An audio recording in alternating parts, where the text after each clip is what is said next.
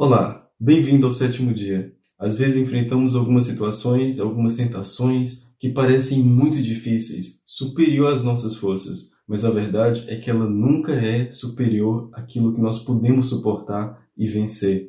No dia de hoje, eu quero te encorajar a ler o texto que aparece aqui embaixo e eu te espero amanhã no nosso próximo dia.